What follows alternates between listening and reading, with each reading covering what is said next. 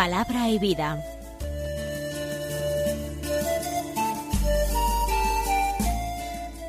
Con el padre Manuel Horta, desde Sevilla.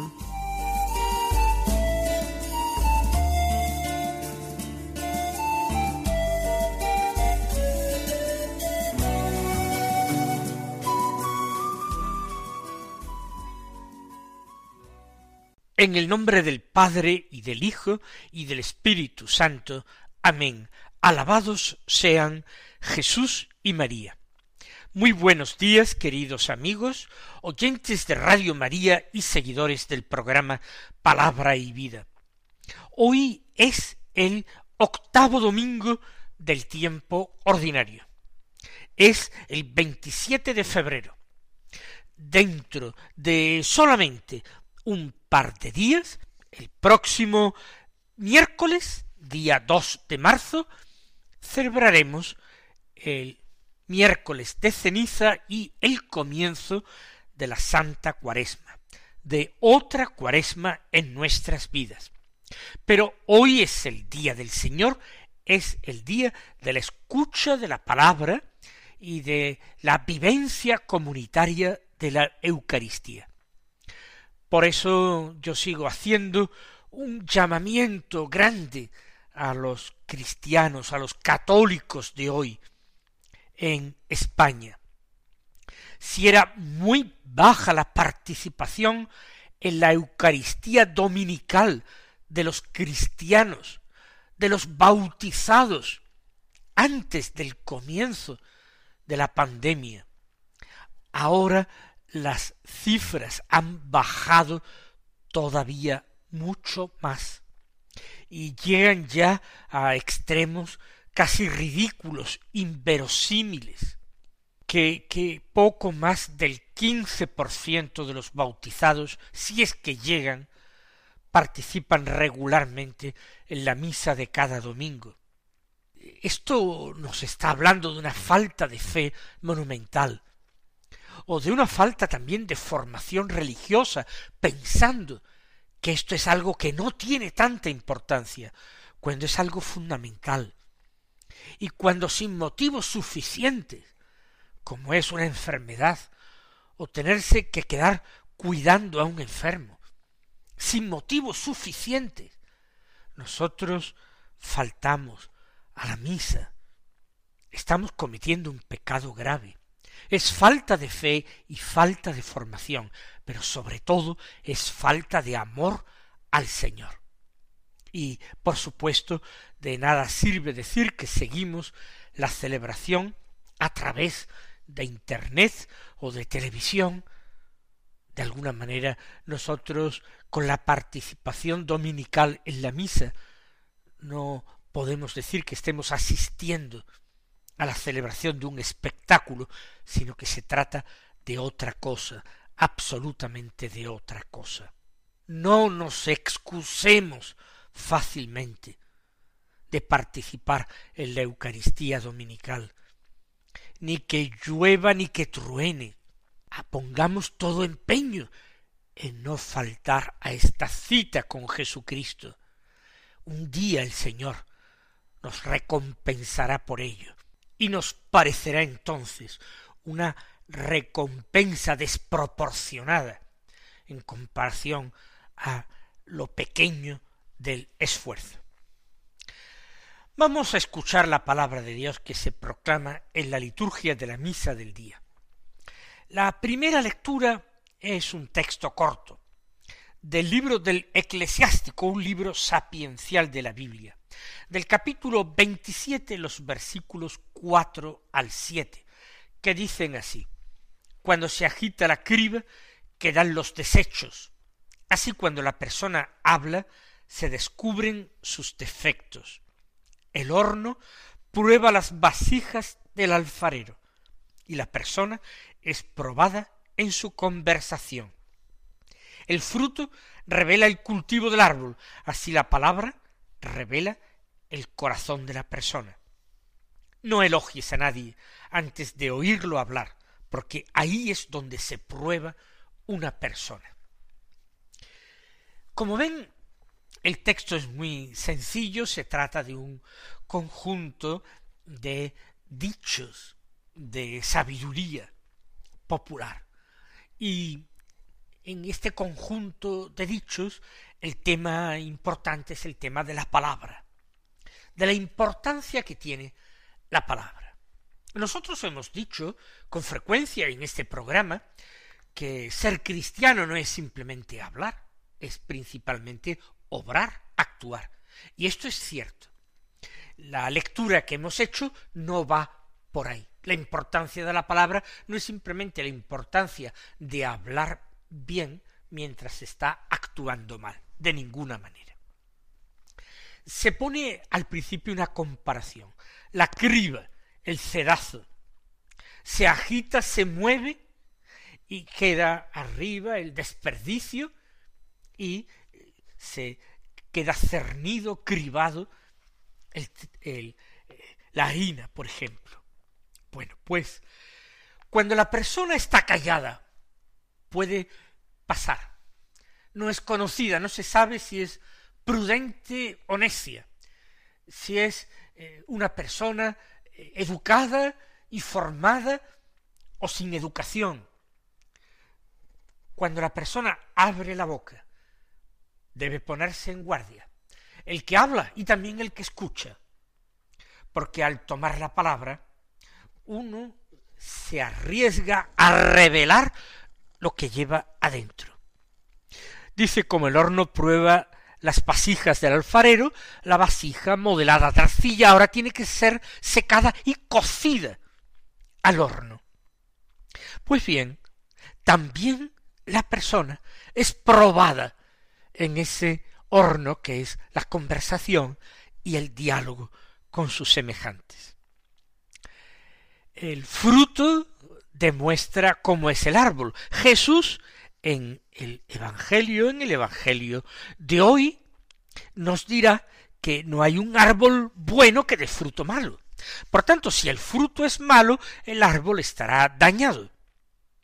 Por las palabras podemos alcanzar el corazón de la persona.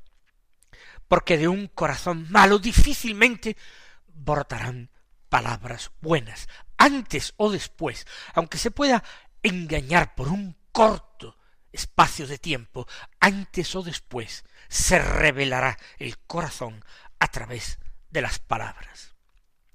Por eso termina el sabio que nos da estos consejos. No elogies a nadie antes de oírlo hablar, porque ahí es donde se prueba una persona.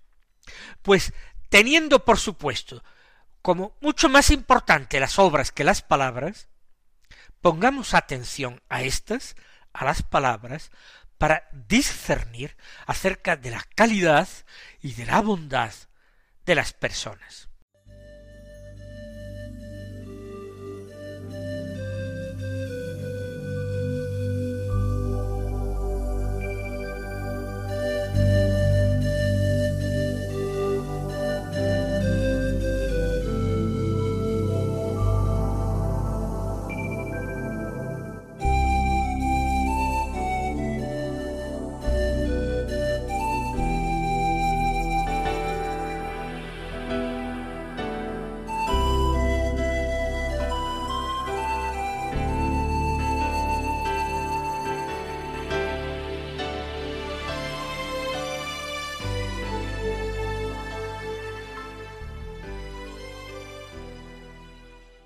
Escuchemos ahora el Santo Evangelio de la Misa. Es de San Lucas del capítulo seis, los versículos treinta y nueve al cuarenta y cinco, que dicen así. En aquel tiempo dijo Jesús a los discípulos una parábola. ¿Acaso puede un ciego guiar a otro ciego? ¿No caerán los dos en el hoyo? No está el discípulo sobre su maestro, si bien cuando termine su aprendizaje será como su maestro. ¿Por qué te fijas en la mota que tiene tu hermano en el ojo y no reparas en la viga que llevas en el tuyo? ¿Cómo puedes decirle a tu hermano, hermano, déjame que te saque la mota del ojo, sin fijarte en la viga que llevas en el tuyo. Hipócrita, sácate primero la viga de tu ojo, y entonces verás claro para sacar la mota del ojo de tu hermano, pues no hay árbol bueno que dé fruto malo, ni árbol malo que dé fruto bueno. Por ello, cada árbol se conoce por su fruto, porque no se recogen higos de las zarzas, ni se vendimian racimos de los espinos. El hombre bueno, de la bondad que atesora en su corazón, saca el bien, y el que es malo, de la maldad saca el mal, porque de lo que rebosa el corazón habla la boca. ¿Acaso puede un ciego guiar a otro ciego? Es una pregunta retórica. Ya sabemos la respuesta de antemano. Un ciego no puede guiar a otro ciego por la sencilla razón de que carece igualmente que su compañero del sentido de la vista. La respuesta Jesús no la espera, ya se da por supuesta, es no. Hace otra pregunta igualmente retórica. ¿No caerán los dos en el hoyo? Ahora, después de estas dos preguntas retóricas, cuya respuesta es muy evidente, Jesús saca una consecuencia, una enseñanza. No está el discípulo sobre su maestro. Si bien cuando termine su aprendizaje será como su maestro. Aquí el maestro es el guía, aquel que puede ver. Y el discípulo es como el hombre ciego, el que está todavía carente de conocimiento y debe dejarse guiar con docilidad. El discípulo no es más, no ve más que su guía, que su maestro. El Señor, por supuesto, se está refiriendo a todos esos personajes que se querían maestros y guías del pueblo, los doctores de la ley, que en definitiva habían llegado a una situación de ceguera espiritual grande, hombres cuyos corazones se habían endurecido por el orgullo, por la soberbia que ciega totalmente. Bienaventurados los limpios de corazón, dirá Jesús, porque ellos verán a Dios. Y estos doctores de la ley, o al menos su gran mayoría, no eran personas limpias de corazón, sino que tenían un corazón en tinieblas, un corazón que se había dejado seducir por el príncipe de este mundo. Cuando termine el aprendizaje, entonces el discípulo será como su maestro será otro Cristo. Sigue la enseñanza de Jesús de nuevo con una pregunta. ¿Por qué te fijas en la mota que tiene tu hermano en el ojo y no reparas en la viga que llevas en el tuyo? ¿Cómo es posible que una persona que tiene una viga en el propio ojo, está claro que se trata pues de una eh, exageración, ¿verdad? si, si está el ojo gravemente sucio o empañado por una impureza que ha entrado en él, ¿cómo va a poder ver con claridad que en el ojo del hermano ha entrado una pequeña mota? Es imposible. Y aunque fuera posible, ¿cómo fijarse en ella y no dedicarse más bien a limpiar la propia visión y a tratar de eliminar la viga del propio ojo.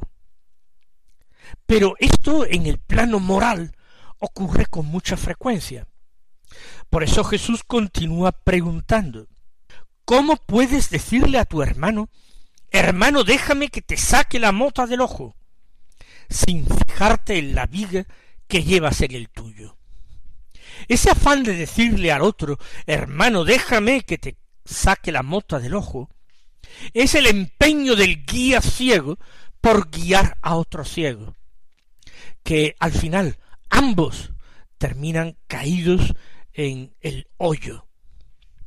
Pero esos guías ciegos, que son los doctores de la ley, se empeñan en encontrar incluso pequeñas faltas, faltas nimias, transgresiones a preceptos que no expresan la voluntad de Dios, sino que son puramente preceptos humanos. Y ellos no se dan cuenta de que olvidan lo fundamental de la ley, no observan, no practican, no obedecen lo más nuclear e importante de la ley, y sin embargo se ponen a reprender a los demás por pequeñas faltas. Es como el que tiene la viga en el ojo propio y se pone a tratar de eh, ayudar al hermano o a indicar al hermano que tiene una motita en el ojo propio, el guía ciego que se empeña en guiar a otro ciego, sin fijarte en la viga que llevas en el tuyo. Y después de esta pregunta, Jesús lanza una imprecación terrible contra quienes actúan así. Hipócrita. ¿Contra quién va dirigida esta palabra, este insulto? Contra todos aquellos que actúan de esta manera, contra todos los que se erigen en guías, siendo ellos mismos guías, los que se empeñan en corregir a los demás, siendo ellos los primeros que necesitan corrección. Hipócrita. Sácate primero la viga de tu ojo y entonces verás claro para sacar la mota del ojo de tu hermano. Hay que diagnosticar al propio corazón. Hay que tratar de ver si él no está eh, dominado por las pasiones humanas o mejor dicho por los pecados capitales.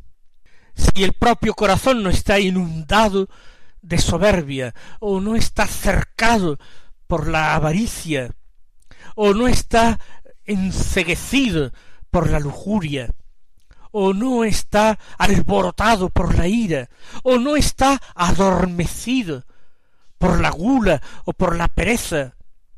Hay que preguntarse esto uno a sí mismo, examinando ante el Señor la propia conciencia, examinando cómo está de limpio nuestro propio corazón sin alborotarnos cuando veamos faltas ajenas, males en los demás.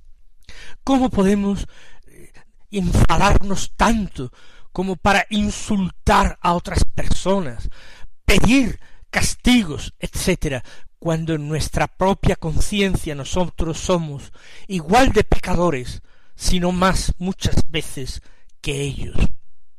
Realmente llena de espanto cuando a veces la televisión y otros medios de comunicación nos ofrecen imágenes de personas que acuden a imprecar a personas a las que ha detenido la policía, por ejemplo, por algún delito, evidentemente, y tratan de agredir a estas personas, o escupirles y siempre insultarles. Claro que esa persona detenida puede ser que haya tenido un comportamiento execrable. Pero ¿cómo nos atrevemos de esa manera a juzgar y a condenar ya en nuestro corazón? Como decía yo el otro día, la práctica de la Iglesia nunca ha sido esa. Es una actitud absolutamente intolerable para un buen cristiano, porque el cristiano evidentemente condena el pecado, pero usa de misericordia con el pecador, porque sabe, aun interesadamente sabe que le conviene, porque él mismo es también pecador. Y Jesús nos dice, como queréis ser tratados vosotros, tratad así a los demás. Nosotros somos pecadores, ¿cómo nos atrevemos a pedir el castigo de los pecadores cuando el primero de todos que tendría que ser castigado somos nosotros. Sácate primero la viga de tu ojo. Después ya podrás ayudar a tu hermano a sacar la mota que hay en el suyo. Después de esta enseñanza, que como ven está totalmente ligada entre sí, eh, el ejemplo, la parábola, la comparación del ciego guiando a otro ciego, y la comparación del que tiene una viga en el ojo y sin embargo se empeña en ayudar al hermano a sacar la mota del ojo propio. Después de esto, Jesús ofrece un criterio de discernimiento extraordinario, sensato por la lógica tan absoluta que se desprende en su formulación. Es sensato, sencillo, fácil de aplicar, infalible. Dice Jesús, no hay árbol bueno que dé fruto malo, ni árbol malo que dé fruto bueno. Un árbol malo no digamos que esté enfermo, sino un árbol que normalmente no produce frutos que pueda utilizar el ser humano para su consumo. Ese no va a producir frutos buenos. A continuación dice Jesús, ¿acaso se recogen higos de las zarzas? No, aquí la zarza sería el árbol malo. Es inútil desde ese punto de vista de obtener cosecha de frutos dulces. De una zarza no se van a producir nunca higos. Ni un olmo va a producir peras. Según el dicho popular, no se pueden pedir peras al olmo, al que no tiene capacidad de producirlo. Y viceversa, de un árbol bueno no se van a dar frutos que son malos en cuanto que no son los propios de ese árbol. En definitiva, no hay árbol bueno que dé fruto malo, ni árbol malo que dé fruto bueno. Por ello cada árbol se conoce por su fruto. Si podemos tener alguna duda entre dos árboles frutales, si uno es un peral o es un manzano, basta esperar el momento de la producción de los frutos. Inmediatamente por los frutos identificamos el árbol. Este axioma de sentido común es aplicable también a la vida eh, espiritual y a la vida moral de las personas no se recogen higos de las zarzas, no se vendimian racimos de los espinos. El hombre bueno, que es como el árbol bueno, de la bondad que atesora en su corazón, saca el bien, y el que es malo, de la maldad, saca el mal. No se trata simplemente de decir yo soy bueno. Da lo mismo que yo me crea incluso bueno. Lo importante es este criterio práctico de los frutos. En las obras, en las obras está el quid de la cuestión. Así los grandes santos y maestros espirituales, como Santa Teresa de Jesús, entre otros, han dicho obras, obras quiere el Señor. Ese es el criterio. Y termina el texto que hemos leído hoy con esta afirmación, porque de lo que rebosa el corazón habla la boca. Mis queridos hermanos, vamos a pedir al Señor su gracia para que nuestro corazón se vaya limpiando, purificando y llenando hasta rebosar de lo bueno. Que los bendiga y hasta mañana si Dios quiere.